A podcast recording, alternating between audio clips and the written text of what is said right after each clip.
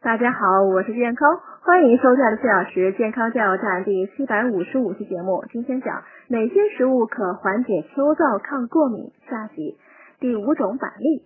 板栗既可补脾健胃，又能补肾强筋，还能活血止血。深秋季节呢，每天吃几颗板栗，有利于补养元气、强壮肾精，但不能一次吃太多，否则容易胀肚子。第六种香蕉。香蕉呢性寒，根据热者寒之的原理呢，最适合燥热人士享用。其果肉的口感对胃肠道无刺激，还能保护胃黏膜。此外呢，香蕉含血管紧张素转换酶抑制物质，可抑制血压的升高。第七种秋梨，中医一直把梨作为治疗秋燥的良药，主要是因为它味甘性凉，可起到生津润燥、清热化痰的作用。